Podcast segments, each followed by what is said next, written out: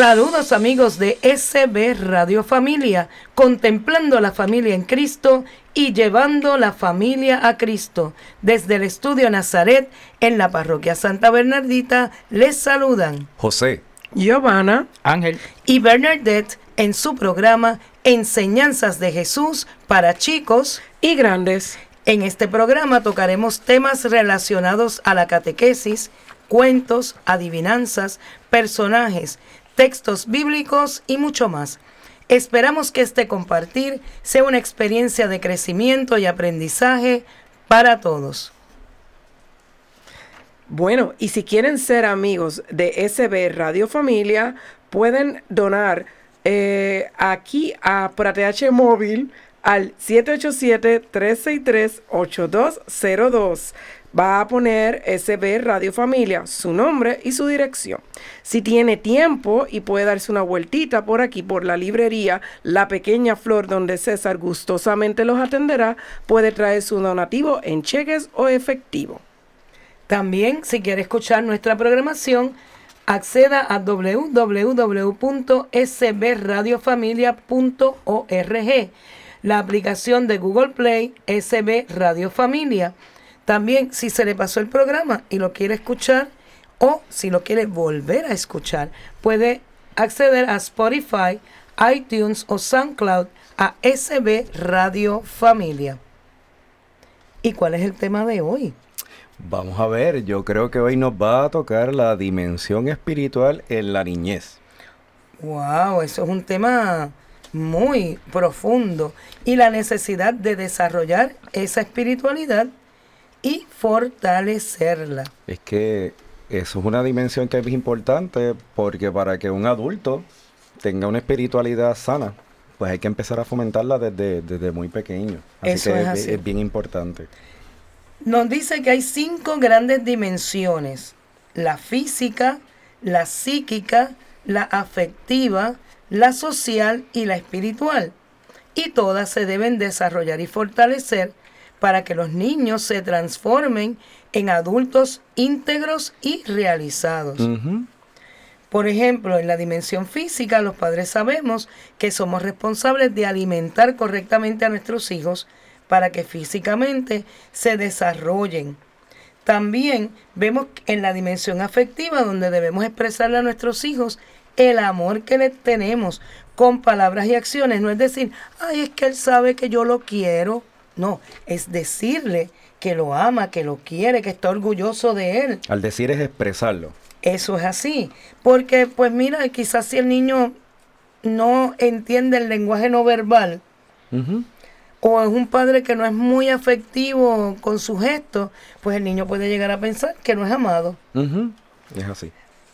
Sin embargo, vamos a dialogar sobre el desarrollo y fortalecimiento de la dimensión espiritual en la niñez.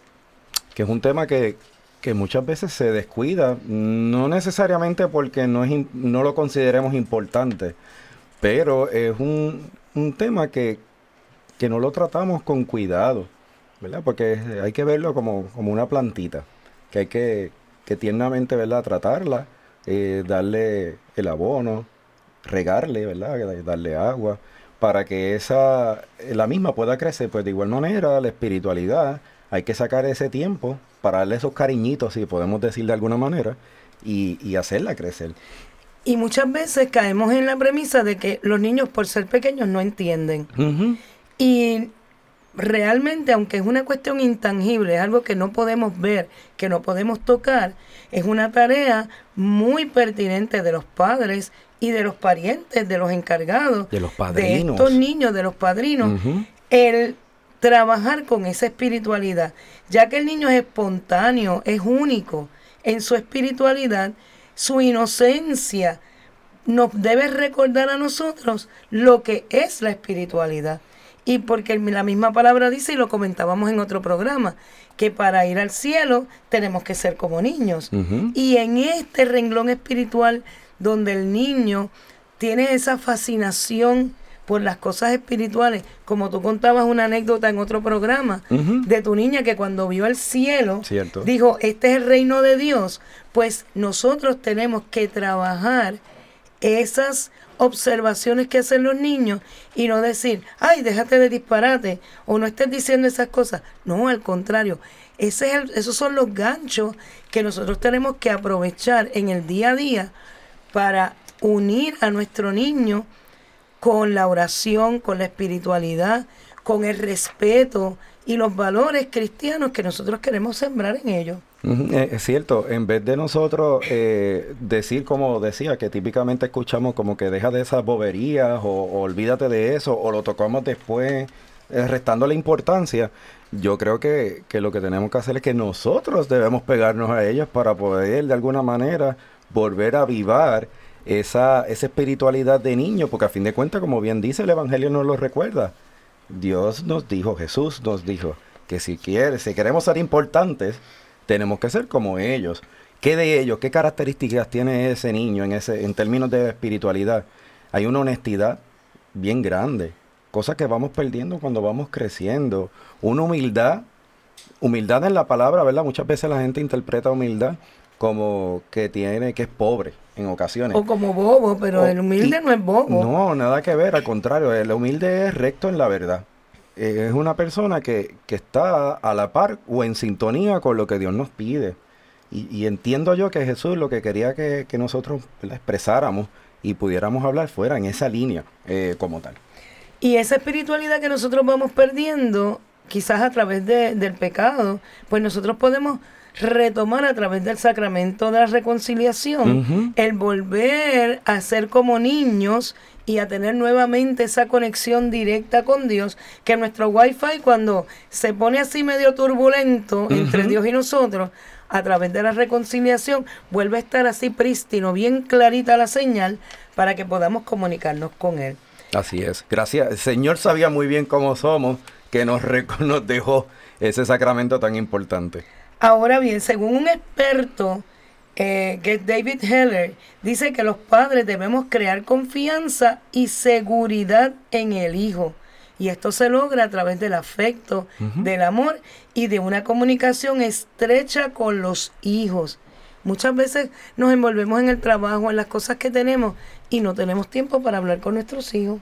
Sí, quizás el ajoro del día a día, eh, el que tenemos que empezar en ese ritmo de levantarnos temprano, prepararse por la mañana para poder salir a la escuela, nosotros vamos al trabajo, nos cargamos de momento con ¿verdad? mucha materia, situaciones que pasan en el área laboral, que de igual manera los niños en su escuela se cargan, ya sea de las mismas asignaciones, de problemas a nivel de niños en la escuela con compañeritos, eh, en la hora de recreo, más todas esas tareas, vienen ellos cargados, nosotros llegamos también cargados no tenemos el espacio de poder respirar, porque hay que cocinar, a lo mejor hay que ir para una práctica o tenemos que salir eventualmente a alguna otra tarea de lo que fuera. En ese trajín vamos entonces desconectándonos y perdiendo quizás eh, ese espacio que debemos de buscar para poder alimentar la espiritualidad, porque ahí es bien difícil. Es muy difícil hacerlo. Y cuando salen de la escuela, mire, es tan sencillo como cómo te fue en el día de hoy. Y cuando hay una situación que corregir o que comentar, pues ahí usted aprovecha y mire, le da ese toquecito de refuerzo a ese proceso de espiritualidad y qué Jesús hubiera hecho en ese momento. ¿Qué tú crees? Y de esa manera usted puede ayudar a su niño a ir creando ese proceso.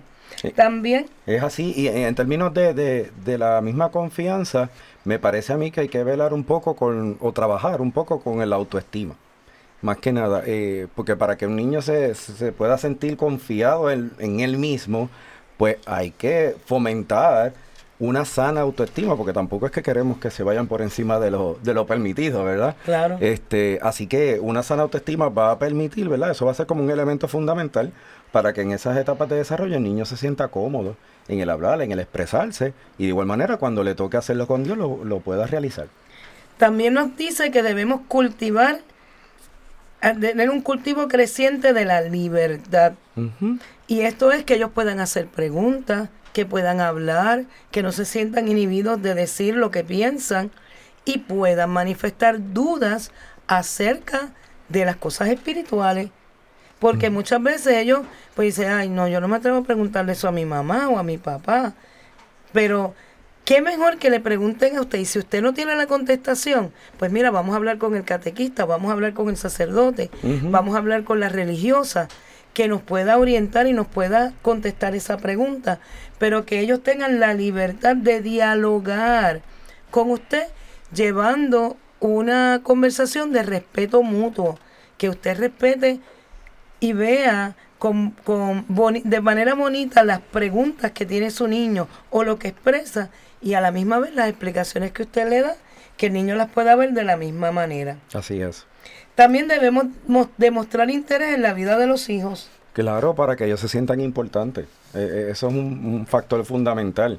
De esa manera, si ellos nos ven a nosotros que, que le podemos responder, ¿verdad? Que los vemos como importantes, somos reflejos de, del mismo Dios Padre. Si yo no tengo una buena relación con ellos, pues es difícil que el chico pueda mantener una buena relación de igual forma con, con Dios Padre que no lo está viendo.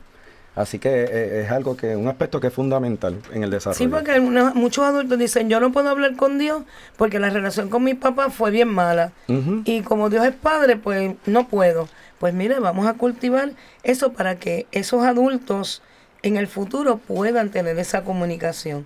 también, también debemos fomentar y promover los valores.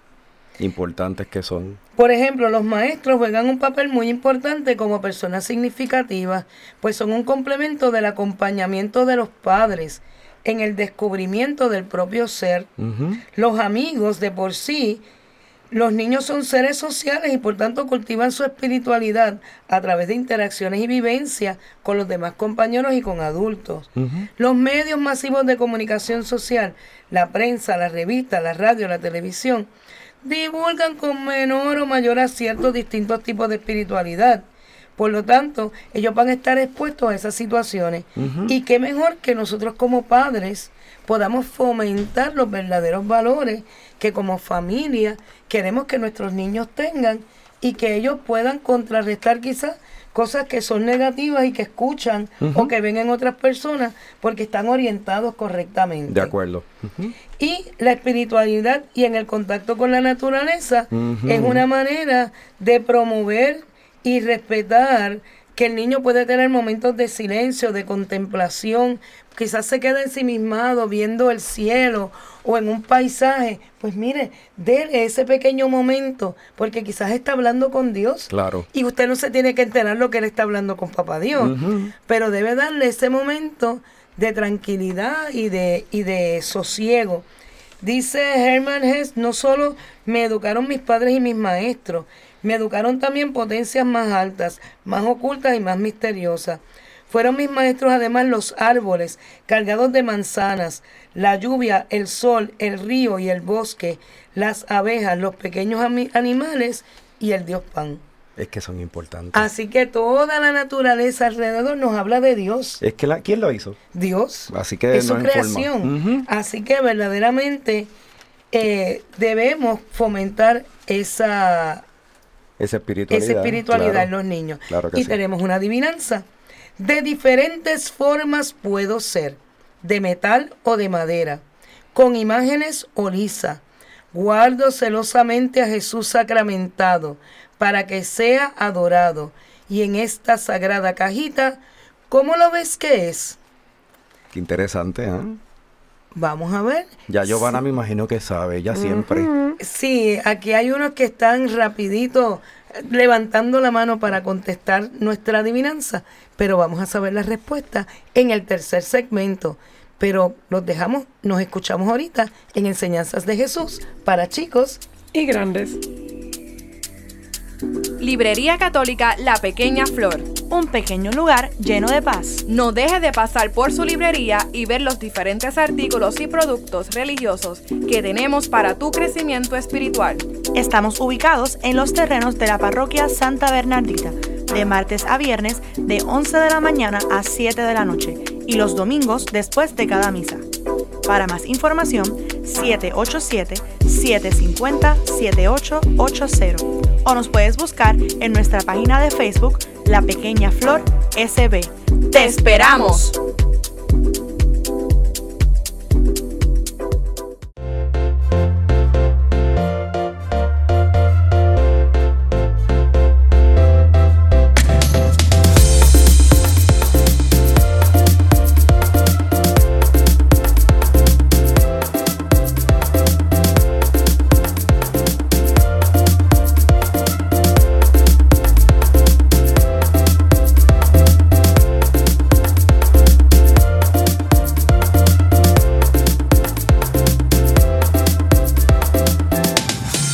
En nuestro segundo segmento de Enseñanzas de Jesús para chicos y grandes, tenemos nuestro personaje de hoy.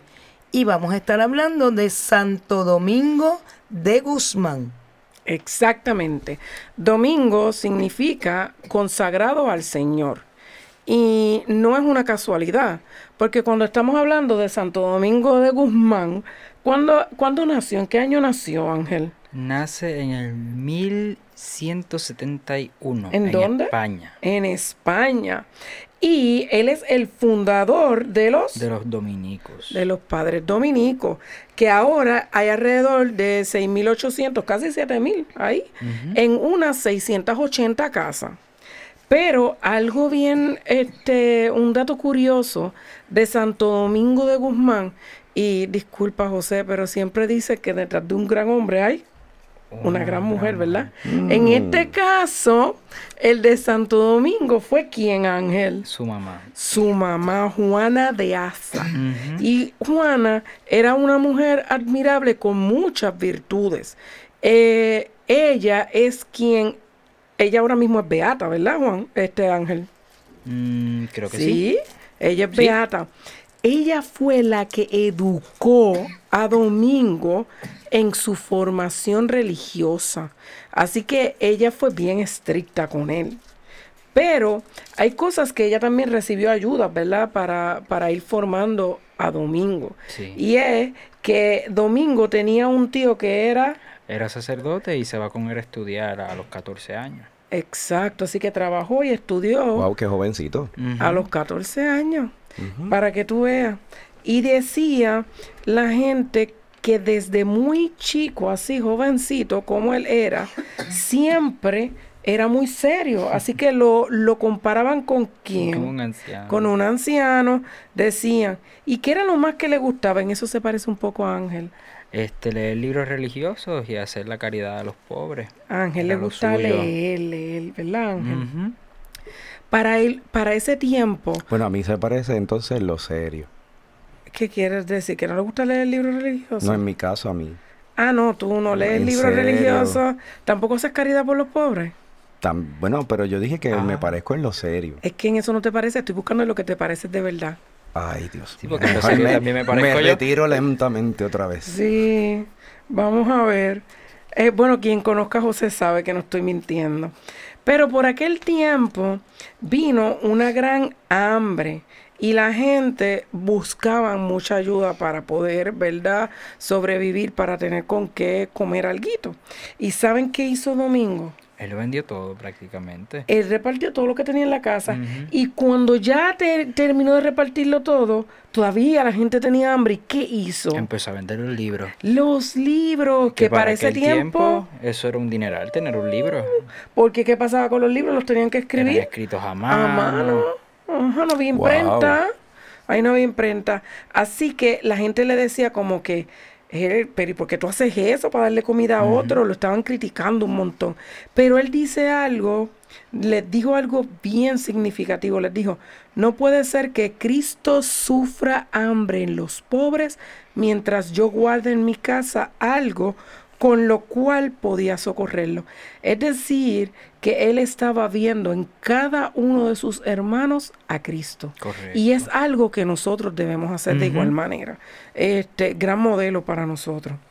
Eh, después de eso, él salió con, con quién? Con, con su obispo salió a Francia. ¿Para qué? No, se fue de viaje. Fue de viaje Lo que se encontró pero es lo importante. ¿Y qué se encontró? Se va encontrando que, pues, ya para este tiempo, si no nos equivocamos, ya estamos empezando a ver la reforma, ¿verdad? Ajá. Este, así que pues los herejes ya están empezando a tener una influencia y pues el error se está difundiendo. Así que, y además de eso, la manera en que los misioneros estaban tratando con la situación era un poco inadecuada. ¿Por qué? ¿Qué hacen? ¿Cómo, ¿Cómo iban los misioneros? Porque iban de lo más cómodo, se quedaban en los mejores hospedajes, vivían una vida que no concordaba con lo que predicaban. Iban en carruaje. Correcto. Y los demás tenían que estar a, a patitas. O Me apuntan en esa misión, por favor. ¿Verdad? Y tú en el carruaje en el hospedaje. Suena bonito. Ajá, pero ¿qué pasaba? Que los herejes, los herejes no se convertían.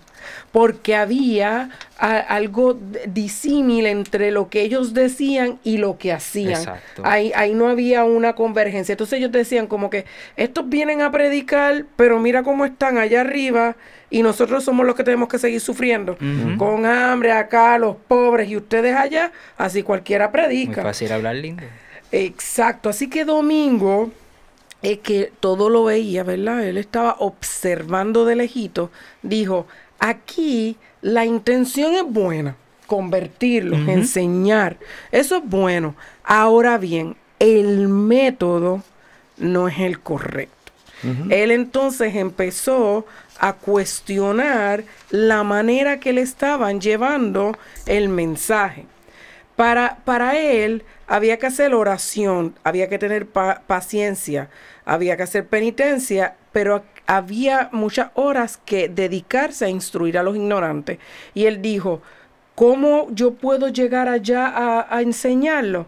Siendo como ellos, Exacto, como ellos, siendo pobre como ellos. siendo pobres como ellos. Así que él cambió ese método. Él fue como él era, no tenía que ser rico. Entonces, este, cuando pasó, ¿verdad? Todo esto, eh, él decía, es inútil tratar de convertir a la gente con la violencia. La oración hace más efecto que todas las armas guerreras. No crean que los oyentes se van a conmover y a volver mejores porque nos ven muy elegantemente vestidos. En cambio, con la humildad sí se ganan los corazones.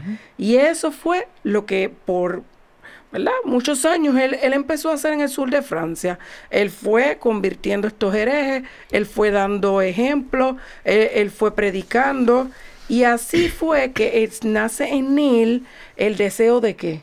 De fundar una orden. De fundar una orden. Así que recurre al pontífice Inocencio III.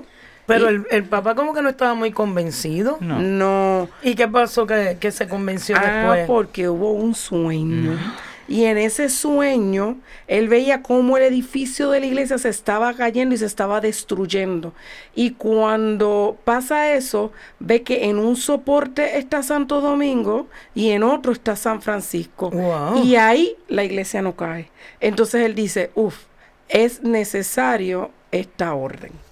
Que empezó con 16 nada más. O ¿verdad? sea, que, que- que estamos igualando a, a Santo Domingo a nivel de San Francisco. en Eso ese es sentido, así. en términos de sostenimiento, ¿verdad? Para con la iglesia. Eso es así. Wow. Wow. Y más aún, no solamente igualándolo, es que en otro sueño que, que- que tuvo Santo Domingo, ah, as- vio sueños ah, que la ira de Dios iba a enviar castigos sobre el mundo, pero que la Virgen Santísima señalaba a dos hombres y vuelven y aparecen Santo Domingo y San Francisco de Asís. Santo Domingo entendió que era que tenía que trabajar de la mano con los franciscanos. Así que por eso entonces dominicos y franciscanos ellos trabajan en común porque ellos saben que eran pilares en ese momento de la iglesia. Wow, qué importante es eso. Es ¿Eh? sumamente importante. En verdad, y, ¿verdad? Eso es un dato que yo desconocía y también me, ¿verdad? Aprendo, aprendo también en, este, sen- en ese sentido. Y si lo, y si lo piensas, de en cierta manera también es muy importante los dos, porque está el carisma de la pobreza, que es muy necesario, pero también está el carisma de la verdad, que Ambos se- lo tenían. Que se- van de- son necesarios. Van de la mano, van de la mano. Muy bien, muy bien. Este, como les dije ahorita, con estos 16 compañeros que él empieza ya la, la, la orden, ¿verdad? Fundó, fundó su comunidad de predicadores. Eh, ellos lo que querían y le obedecían como, ¿verdad? Pa- para predicar, es como que eso era lo que ellos querían. Pero siempre Santo Domingo decía que antes de, de enseñar, de predicar, había que contemplar. Así que había que dedicar mucho tiempo y muchos esfuerzos a estudiar y a meditar las enseñanzas de, de Jesucristo y de la iglesia. Y después era que había el tiempo de predicar y de enseñar a los demás. Y yo creo que eso es bien importante. Nosotros no podemos empezar a formar si no estamos formados. Correcto. Definitivamente. Y, y eso es algo que, que pues nosotros caemos muchas veces, digo, como, como sociedad. A veces que mucho nos encanta, sí, eso se debe ser así, hablamos y decimos, pero realmente no estamos, hablamos de lo que creemos, no hablamos con evidencia y base sólida. Y es bien importante siempre estar instruidos. Es que, es que para ser un buen maestro hay que ser primero ser excelente discípulo. Exacto. O sea, hay que caminar primero por donde yo voy a estar eventualmente enseñando. Yo cuando voy a preparar mis clases de la escuela, yo soy maestra, pues yo tengo que estudiar primero el material para poderlo enseñar, eso es vital. Sí. De lo contrario, no lo puedo enseñar. Es correcto. Eso, eso es así, lo tienes que comprender. Si tú no lo entiendes, ¿cómo haces que otra persona lo vaya Eso a es entender? así. Ujú. Y, y, y en este y, en- y aquí no solamente así, también tenemos que vivirlo, porque si yo no lo vivo, como yo también se lo voy a reflejar a otro. ese, ese es lo que pasa con Santo Domingo. Santo Domingo lo vivió y lo y, y- y él lo creyó. Dicen los que estaban verdad también para su tiempo que a él cuando estaban hablando de temas mundanos, él siempre estaba en Callado. silencio. Pero cuando hablaban de temas religiosos, él, bien entusiasmado, siempre estaba, aportaba y siempre hablaba, porque era su pasión. Así que es bien importante también eso. Y otra cosa es que él dice que predicar siempre y en todas partes. Santo Domingo quiere que el oficio principalísimo de, de, ¿verdad? de los religiosos dominicanos, este, dominicos, ya estoy mal, este, sea predicar, catequizar, tratar de propagar las enseñanzas católicas por todos los medios posibles. Y él mismo daba el ejemplo. Así que donde quiera que él llegaba, él siempre tenía que el catecismo. O sea, él estaba siempre trayendo el catecismo. Eso no es lo que tú haces, José. Bueno. Así que encanta. nosotros tenemos un cantito dominico, ¿verdad? Porque somos catequistas Claro. los cuatro. Ah. Tenemos un poquito de eso, es. Qué es verdad. bien, muy qué bien, bien. muy bien. Así que eso es bien importante. Él siempre decía que las almas se ganan con la caridad. Es decir, que tenemos que nosotros tener ese amor misericordioso para nuestros hermanos. Nosotros tenemos que, que ver y que amarlos antes de cualquier cosa. Este, él cada año, él hacía, ¿verdad? Él siempre para cuaresma, estaba a los 40 días a pan y agua. Pan y Los agua. 40 días. Los 40 días. Yo lo admiro realmente. Sí, definitivo, definitivo. Así Y- que él pasaba por un desierto. Porque él creía las mortificaciones. Y otra cosa que él hacía era dormir sobre tablas. Ea, y uno con el matre duro que se queja. Ajá. Ca- caminaba descalzo sobre las piedras. Y, y hay una anécdota de él que a mí me llama mucho la atención. Y es que en, en uno de, de, ¿verdad? de, de estos viajes que él hizo, lo hicieron caminar sobre piedras y sobre este, ¿verdad? cosas afiladas.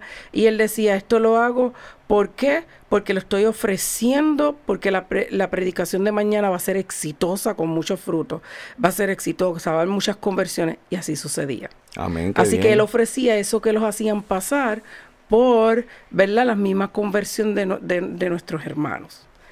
Eh, así para mí eh, eh, él, él- él es un gran, gran ejemplo. Pero también dicen que él tenía mucha alegría y buen humor. Así que siempre estaba alegre, gozoso y amable. Le encantaba el Evangelio de San Mateo y las cartas de, De San Pablo.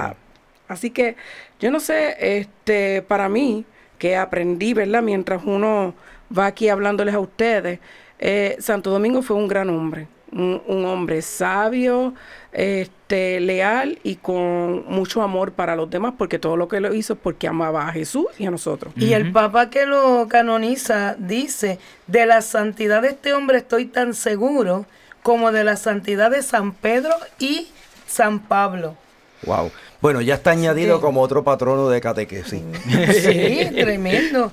Y, y la frase que dijo cuando murió, qué hermoso, qué hermoso. Así Y que espero. él vio el cielo, Sí. él vio el reino de Dios Yo y lo quiero. pudo expresar. Nos vemos en el próximo segmento de Enseñanzas de Jesús para chicos Y grandes. Visita la página cibernética de la parroquia Santa Bernardita. Ahí encontrarás información que te ayudará a crecer en la fe. Podrás enlazarte en la transmisión diaria de la Santa Misa. Conocerás las liturgias del día, así como al santo que celebramos cada día. Tendrás también la oportunidad de acceder a nuestra página de eventos y conocer qué eventos tiene la parroquia. www.parroquiasantabernardita.org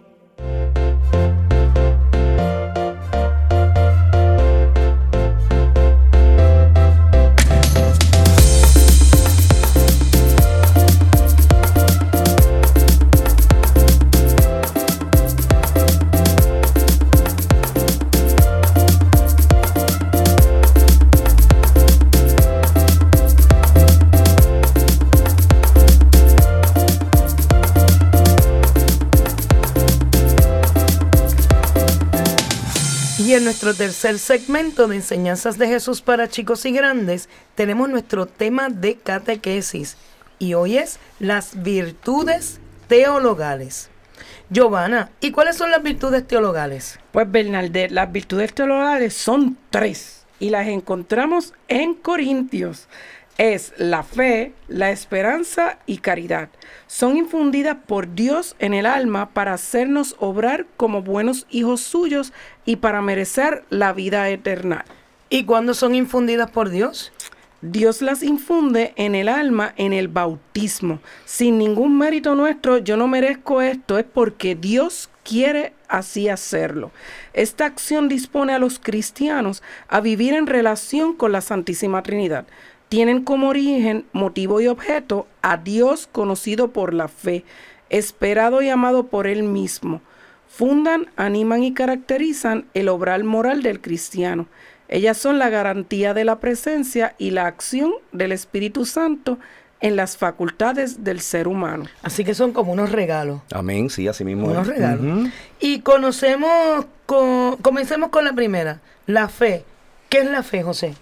Bueno, podemos decir que la fe es la virtud por la cual creemos en Dios y en lo que Él nos ha dicho y revelado, y en lo que también la Santa Iglesia nos enseña. Significa, ¿verdad?, Eh, tomar por cierta las verdades reveladas por Dios y enseñadas por, por este, ¿verdad?, Madre Iglesia. En unas palabras quizás sencillas, podemos decir que es creer en todo lo que Dios ha dicho y lo damos por certeza, ¿verdad? Lo creemos así firme. Es creer que, que- que todo aquello y que, que lo entendemos y que estamos convencidos de lo que dice Dios. Eh, así que yo no lo necesito ver para tener ese convencimiento, porque si yo lo viera ya deja de ser fe y se convertiría en una certeza, porque lo pude constatar. Ahora, si yo lo creo con esa misma firmeza de como si lo hubiera visto, entonces se le llama fe. Bueno, dice la palabra que la fe es la certeza de lo que no se ve. Ujú, Así, es. que, Y a, y- y a nosotros nos explicaron como un ejemplo de, de lo que era fe. José, ¿tú te acuerdas de, de lo que nos dijeron? Ay, Giovanna, tú sabes cómo es mi memoria. Así que prefiero que tú me acuerdes. Bueno, a mí me contaron en algún momento que la fe es como estar en un cuarto oscuro. O sea, primero nosotros estamos en ese cuarto y sabemos cómo es ese cuarto. Estamos- ese cuarto está en el segundo piso. De momento se va la luz, todo queda oscuro, oscuro, oscuro. Está en el segundo piso. Nosotros tenemos que, tenemos que ir a buscar agua, tenemos que ir a buscar algo en el primer piso. Nosotros sabemos dónde quedan las escaleras. Las estamos viendo. No, están muy, muy oscuros. Pero sabemos que están ahí. O sea, tenemos eso, ese, eso, eso está. Ya- ya Así que lo recuerdo, Giovanna, empezamos. ya ah, recuerdo. ¿y qué pasa? que si yo sé, porque conozco mi casa, ¿verdad? Y sé dónde están las escaleras, aun cuando todo, está- todo esté totalmente oscuro, yo me voy a lanzar a ir, ¿verdad? Bajando esas escaleras porque yo tengo la seguridad de que aunque no las vea, ellas están ahí. Y eso es la fe. Ujú, Así mismo es. Yo tengo la seguridad de que aunque no lo estoy viendo, sé que está ahí. Así que la fe no podemos perder de perspectiva que es un regalo gratuito de Dios. Y según verdad sea tu fe, así van a ser las cosas que te van a estar sucediendo. Ya que todo es posible para el que cree, dice la palabra. Así que la fe va aumentando cuando leemos la palabra de Dios frecuentemente, cuando se lo pedimos también de igual manera a Dios. La fe no solo debe conservarse, eh, sino que debemos difundirla, propagarla, profesarla públicamente delante de los demás. No podemos tener miedo ni vergüenza, que muchas veces eso nos pasa a nosotros como católicos, en poder profesar la fe que vivimos, como tan sencillo que si nos sirven la mesa en un restaurante, comencemos con, antes de comer, con la oración. eso me recuerda ese, esa parte del Evangelio de las bodas de Caná, que María va donde Jesús y le dice, no tienen vino. Y él le dice, mi hora no ha llegado. Y ella le dice a los sirvientes, hagan lo que él les diga. La fe que ella tenía de que su hijo no la iba a hacer quedar mal, de que no le iba a fallar, fue tan tremenda porque ella no le dijo, pero mira, nene bendito, dice, hagan lo que él les diga. Porque ella sabía Que él lo iba a hacer. que él lo iba a hacer. O sea, ella tenía una fe tan grande en ese hijo eh, que era su Dios, que era su Señor, que ella no dudó para nada en ningún momento. Ella dijo, hagan lo que él les diga. Es, es que María es modelo de fe. Eso es porque aún cuando María vi- viene el ángel y, y se le presenta, ¿verdad? Y le dice, tú vas a ser la, la- la madre del Señor. eh, ella, ella dice sí, pero ella sabe a lo que se atiene. Ella sabe que, que si a ella la cogían este, ¿verdad? en adulterio o algo, la, la, la- la mataban apedreándola. Pero como le dijeron, tú vas, tú vas a ser la madre del Señor, ella, sí, porque no me va a pasar nada, yo voy a ser la madre del Señor. El Señor Eso me es va a fe. Eso es fe. Eso es fe. En eso de las bodas yo me imagino a Jesús diciendo, esta mami. Oye, a mí no me da break. Es Pero verdad. tiene que ser así. Y en términos de esperanza, ¿qué podemos entender, Giovanna? Bueno, la esperanza es la virtud teologal por la cual deseamos y esperamos de Dios, pero con una firme confianza. Nosotros estamos ahí esperando que las cosas pasen, la vida eterna y las gracias para merecerlas, porque Dios nos los prometió. Gracias a la esperanza creemos que en esta vida Dios nos concederá todo lo necesario para poder conseguir la salvación a través de los méritos de Jesucristo. Así que la esperanza lo que vuelve a darnos es como un, un aliento, como e- e- e- ese nuevo aire en un momento en el que nosotros nos sentimos totalmente desolados, desalentados. Nos concede fuerzas para cuando llega la tristeza o el, el pesimismo, ¿verdad? Es como una pasadita de mano de Dios, ¿verdad? Sí. En definitivo. sí. Y, y, eh, este alegra el corazón haciéndolo esperar la felicidad de la eternidad. La- el esperar la dicha eterna libera de dedicarse al egoísmo, ¿verdad? Que es lo que puede pasar y conduce a hacer obras de caridad. Porque tal vez cuando caemos en el desaliento, a lo mejor podemos caer en el yo, yo, yo, yo, y entonces pues perdemos e- e- e- esa empatía. Entonces la esperanza lo que viene es a quitarnos ese yo, el, el a darnos un, un poco de aliento y en decir, mira, yo confío que Dios va a estar ahí, Dios nos va a estar ayudando. Y es que en la vida cotidiana muchas veces pues caemos en ese desaliento. Y por ahí hay un refrán que dice que lo último que se pierde Es es la es la esperanza. esperanza. Porque eh, esto viene convirtiéndose, la esperanza se convierte como en ese pequeño motor de mantenernos con la vida. Eh, con el hecho este de que aunque yo estoy viendo o pasando por una situación difícil en este momento, yo sé que esta tormenta es ahora, pero la, tormenta la tormenta no va a vivir aquí toda la vida y que yo voy a poder salir, como bien dices tú, Giovanna, que va a ser pasajera, que, que voy- un día voy a poder sentarme en mi casa y mirar hacia atrás, ¿verdad? En el recordar y decir, wow, mira qué difícil era, pero me estoy riendo ahora de lo que yo viví. Y no solamente es uno vivir en la esperanza de que las cosas van a mejorar, es que seamos gentes de esperanza para aquellos que se han rendido ya, que quizás dicen, mira, eso suena bien bonito, pero ya yo no creo en nada, ya yo, ya yo me rendí, ya, pues mire, en ese momento usted tiene que ser ese ente de esperanza para ese que ya lo ha perdido todo, está totalmente desilusionado, que usted le dé parte de la fuerza suya, usted se la conecte y dice, pues mira, tú se te descargó el celular. ¿A quién no se le ha descargado el celular? Ay, y veces, que venga alguien y te diga, ay, yo tengo una batería de repuesto y te conecte. Pues así mismo nosotros tenemos que ser esa batería de repuesto, ese backup de esa fuerza para que las personas que están sin esperanza la vuelvan a recuperar. Porque un- algo que tenemos que tener cuidado es que el no tener esperanza nos puede llevar a, a lo contrario. Podemos caer en la depresión, Desesperación. en la desesperación y vamos a tal vez tomar decisiones que no son las apropiadas Correcto. porque e- es, lo que han- no- tenemos que tener mucho cuidado y hay veces que a lo mejor este nosotros pasamos por alto cuando tenemos un hermano que está desesperado que no sabe no no, no está viendo cómo dirigir su barca a puerto seguro y se siente a la deriva entonces si nosotros no estamos ahí como dice Bernadette tal vez, ¿verdad? Ojo, mira, para tratar de pasarle nuestra esperanza a ellos también, Ujú. decirle que existe esa esperanza, que en Dios puede hallar eso, entonces vamos a tener al, tal vez un resultado nefasto o muy triste. Y es bien importante eso. Es. ¿Y qué es la caridad? La caridad es otra, ¿verdad? Te- virtud teologal por la cual amamos a Dios sobre todas las cosas. Eso lo sabemos nosotros de los mandamientos, ¿verdad? Y a nuestro prójimo como a nosotros mismos, ¿verdad? Por amor de Dios. Es el amor filial y fraterno que Cristo nos ha enviado y nos ha dicho tener. Tener caridad significa esforzarse por cumplir los mandamientos y por no pecar. Hacer constantes actos de amor a Dios. Darle gracias por todo lo que nos da, pedirle perdón por nuestros pecados, ofrecerle lo que hacemos y lo que sufrimos.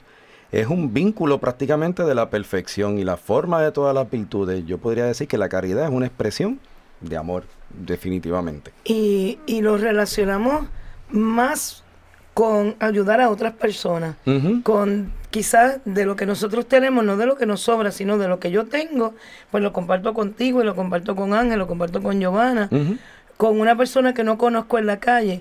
Pero según esta definición, no es solamente ayudar a otros, sino Ajá. es yo cumplir con lo que yo tengo que cumplir y estoy teniendo caridad pues con la iglesia, estoy teniendo caridad con el prójimo, conmigo, Conmigo mismo. mismo, claro. Cuando cumplo con todos esos mandatos que Dios me pide, porque aquí dice pedir perdón por nuestros pecados, dar gracias por todo, no pecar, cumplir los mandamientos y eso generalmente no lo relacionamos con la caridad. Porque es que la caridad nosotros la, la pensamos solamente con compartir bienes materiales. No vemos la caridad como lo más sublime el amor. O sea, porque el amor en grande.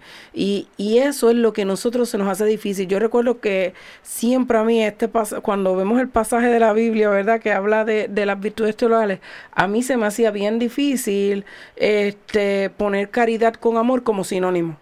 O sea, no, yo, yo no lo podía visualizar hasta, ¿verdad? Muchos años más tarde. Porque ese amor es el amor con A mayúscula, no es el Exacto. amor con A Como minúscula. nosotros hacemos, exacto. Es, es así. Este, es que viéndome por esa misma línea y como bien, ¿verdad? Acabamos de decir, primero amamos a Dios, porque él es el más grande y es el que merece ese puesto. Pero después me toca a mí. Yo tengo que amarme en segundo lugar a mí mismo. Y así como yo me amo, eso es lo que dice el mandamiento. Demás. Así como yo me amo, entonces me echo para el lado y empiezo a amar a todas las personas que serían mi prójimo, mi familia, mis amistades, mis compañeros de trabajo. ¿Y qué podemos concluir sobre entonces sobre las virtudes teologales? Pues las tres virtudes teologales son la fe, esperanza y caridad. Debería ser el hábitat y la atmósfera en que respira el cristiano, so pena de asfixiarse y ahogarse con el smog materialista de nuestro mundo. Wow. Pues contrario a la virtud, que es también un hábito adquirido por la repetición de actos contrarios al bien. Qué bien. Wow. Así que tenemos que vivir no, como tener como norte esas tres virtudes. A ejercitarlas. Si nosotros las ejercitamos, pues miren, vamos a estar súper en shape. Y, y Para- empiecen poco a poco, o sea, no, no podemos a lo mejor querer abarcarlas todas, de, ser la perfección. Vamos a tratar poquito a poco, paso a paso, vamos a poder, pero sí tenemos que ejercer, te- ejercitarlas. Qué bien, excelente. Bien, la adivinanza. De diferentes formas puedo ser de metal o de madera, con imágenes o lisa. Guardo celosamente a Jesús sacramentado para que sea adorado en esta sagrada cajita. ¿Cómo lo ves que es? El sagrario. El templo, ¿no? no, no, el sagrario. sagrario. No hagan como César que estaba diciendo que era otra cosa y no el sagrario, porque aquí nosotros El también estamos contestando. Sí, está todo el mundo compitiendo porque yo tengo acá el papel escondidito de la adivinanza. Qué bien. Así que nos vemos en el próximo segmento de Enseñanzas de Jesús para chicos. Y grandes.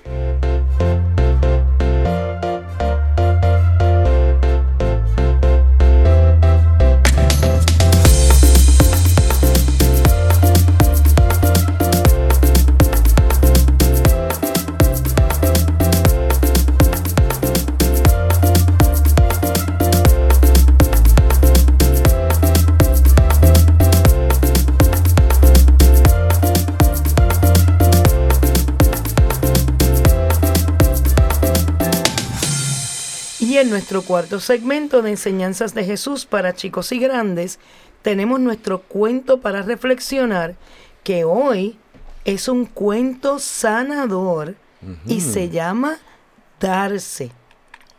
Ángel. Dice, hay personas que son generosas, dan. Hay personas que además se dan.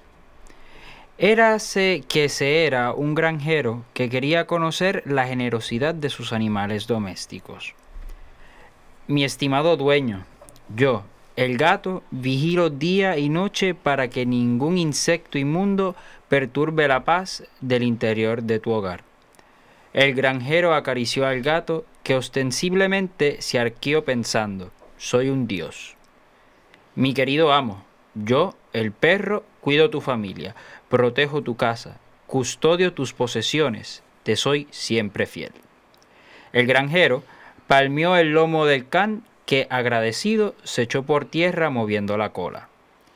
Yo, la vaca, siempre miro por tus intereses, mi propietario. Aporto leche de la que puedes sacar muchos productos derivados. Te entrego el fruto de mis entrañas, mis crías. Te ofrezco mi fuerza para las tareas agrícolas y cuando sea vieja y muera, podrás aprovechar mi cuero y mi carne. El granjero valoró y agradeció el dar de la vaca, que mugió con estentorio regocijo. Finalmente, el cerdo hizo su alegato. Mi apreciado señor, yo nací y viví siempre bajo tu amparo, y te digo, aquí están mis crías y mi propia vida. Si necesitas mi carne tierna, Estoy a tu entera disposición. Si es tu voluntad apreciar mis jamones sabrosos, espera un tiempo, porque toda mi vida está destinada a tu total servicio. Todos los animales miraron al poco apreciado cerdo y admiraron la gran generosidad y la transparente motivación de su darse. Moraleja, el dar es bueno, el darse es mejor y siempre será óptimo si hay transparente motivación. Qué bien. Siempre nos quedamos así, ¿verdad? Como, como en shock. Oye, pues el cerdito está bueno. Sí. En ese, en ese cuento tenemos que ser como los cerditos. Exacto. Hay que, hay que diferenciar que dar y darse no es lo mismo. Sí, porque todos los demás dieron algo, dieron un servicio, dieron algo, pero él se dio a él mismo. Ese se me parece a alguien que no es que sea cerdito, pero tuvo la misma acción. Pero hizo lo mismo. sí, es verdad. Es verdad, Jesucristo. El amor fue tan y tan y tan grande que él mismo, Dios, se hizo carne y quiso pasar por esa tortura, porque verdad, la, toda la pasión es, una tortura, por amor a ti, no a nosotros, que suena mucha gente. Eh, fue amor a, a cada uno de nosotros individualmente, porque nos conocía. Aunque él vivió hace más de dos mil años, ya nos conocía a cada uno de nosotros. Él siendo eterno sabe quiénes van, quiénes fueron, quiénes están por venir, y, y fue bien claro en que él, si hubiese tenido que hacer esto por solamente una sola persona, y si puede haber sido tú, por una sola persona, él lo hubiera hecho tal como ocurrió. Y ahí es donde uno dice, wow, ese amor es inmenso. Eso, ¿quién ama de esa manera? ¿Quién ama de esa magnitud? Y, y algún detalle que a mí me llama la atención es cuando dice, dar es bueno pero darse es eh, mejor. Es mejor. Y es que muchas veces, y tenemos que, ¿verdad? Y aquí me incluyo porque eh, tenemos que reflexionar todos. Eh, a veces nos sentimos bien buenos porque estamos dando. Ay, sí, porque yo hago esto, hago esto, mira esto, eh, pero eh, soy yo eh, en el tiempo que yo escojo, en, mi tiempo, a mi antojo, a mi conveniencia, como yo quiero. Y entonces tengo un poco de zona de confort ahí. Entonces yo siento que puedo caer en el cumplir. Ah, pues yo tengo que dar para cumplir, para ser buena. Cumplimiento. Pero entonces... Esa palabra es peligrosa. Sí. Claro, porque entonces me está diciendo ¿qué es lo que me está diciendo Dios? No es que tú des, es que tú te des. Y es, ese es el punto de llegar, el que yo me tengo que dar completa a Dios, a lo que Dios quiera, a su voluntad. Y eso no es tan fácil. No, definitivo que Pero no. si lo vimos en el caso de Domingo. Él claro. no, no daba, él se daba a los demás. y, y todos los sacrificios que, que en, el, en la anécdota que tú contaste, que una gente que era mala y quisieron como que burlarse y castigarlo, lo hicieron caminar por esas piedras afiladas. ¿Y qué él hizo? Se dio y, y no solo eso, lo ofreció Por otros. por la predicación del otro día y la conversión de aquellos que iban a escuchar ese mensaje. Eso es darse. Hay una canción que dice que amar es darse a todos los hermanos, uniendo entre las manos el gozo y el dolor. Y al amarnos el mundo se renueva, la vida siempre es nueva, siempre es nuevo el amor. Y no es dar, es darse. Cuando yo dejo de ser de mí para ser de Dios. Y no es fácil. Y hay momentos en que lo hacemos. Y hay momentos en que volvemos para atrás. No, espérate, espérate. Que me estoy entregando muy de pecho. Y empieza la gente. Ay, mía, pero tú estás casi santa. Estás casi beata. Tú no sales de la iglesia, tú sales todo de la iglesia. Tú eres como las monjas. O Es como verdad. los curas. Porque así nos ataca el mundo. Cuando verdaderamente nos hemos encontrado con esa situación que nos encanta, que nos encanta darnos y empiezan a criticarte. Y a veces, cuando ya estamos más maduros en la fe y en lo que queremos hacer para Dios, o lo que queremos ser para Dios, pues esas cosas dejan de importarnos un poco. Pero en otros momentos, tú dices, diantre, a la verdad que yo no cojo ni un brequecito, yo no me doy ni una escapadita por ahí, toda esta gente janguea y, y vacila y todo, y yo siempre estoy en otra cosa. Pero entonces llega un momento en que tú tienes que decidir para quién es tu vida. Si tu vida es para el mundo o tu vida es para Dios.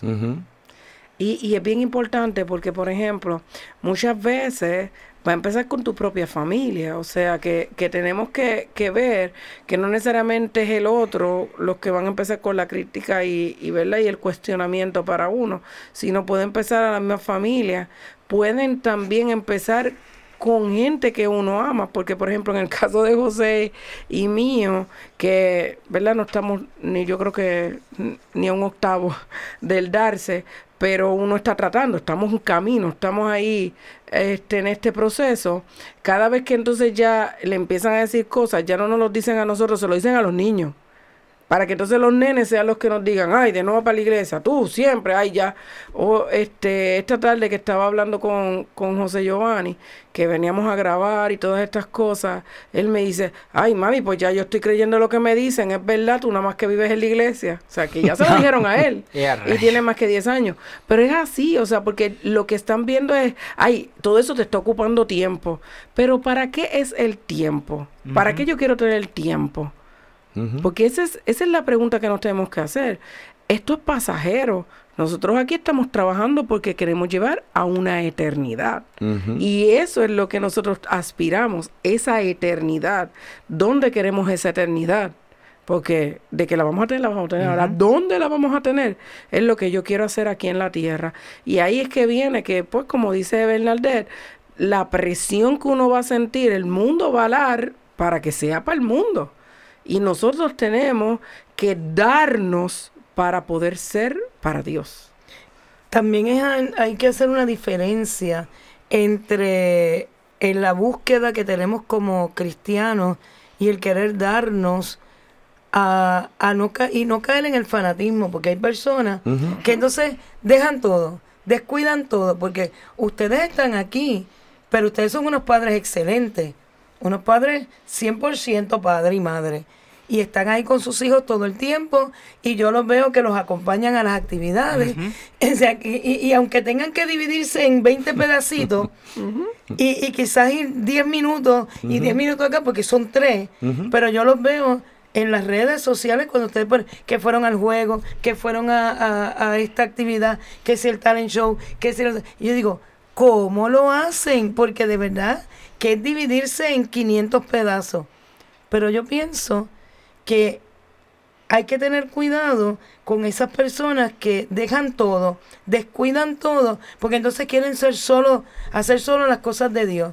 Pero si lo primero que te encomienda a Dios es tu familia, es tu fe, es tu comunidad. Entonces tú no puedes dejar todo, todo, todo, todo en aislamiento, votado, para entonces ahora hacer lo más santo. No, yo entiendo que debe haber un balance entre, entre ese proceso de darse, pero cumplir con lo que tú tienes que cumplir. Y, y, algo importante es que es hacer la voluntad de Dios.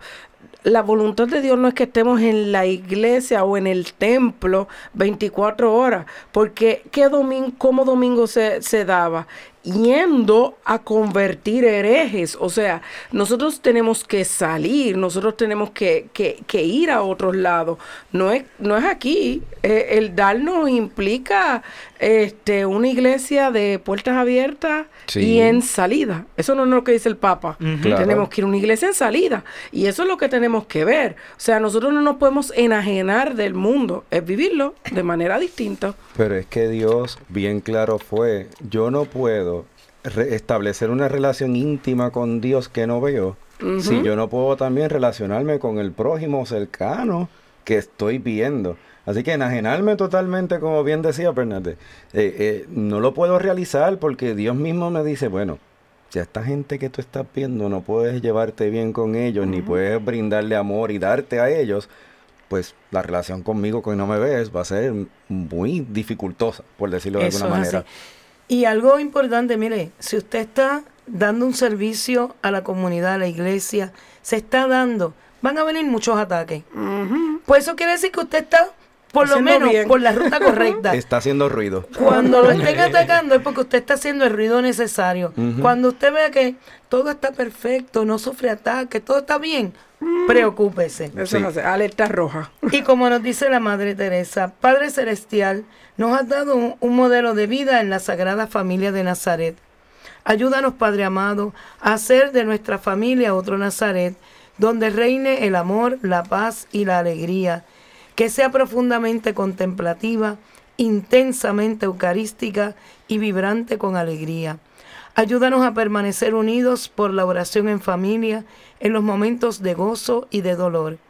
Enséñanos a ver a Jesucristo en los miembros de nuestra familia, especialmente en los momentos de angustia. Haz que el corazón de Jesús Eucaristía haga nuestros corazones mansos y humildes como el suyo y ayúdanos a sobrellevar las obligaciones familiares de una manera santa. Haz que nos amemos más y más unos a otros cada día, como Dios nos ama a cada uno de nosotros, y perdonarnos mutuamente nuestras faltas, como tú perdonas nuestros pecados. Ayúdanos, oh Padre amado, a recibir todo lo que nos das y a dar todo lo que quieres recibir con una gran sonrisa. Inmaculado Corazón de María, causa de nuestra alegría. Ruega por nosotros, santos ángeles de la guarda, permanezcan a nuestro lado, guíennos y protéjanos. Amén. Amén, amén.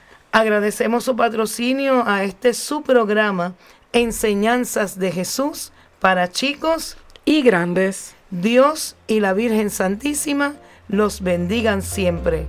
Hasta la próxima.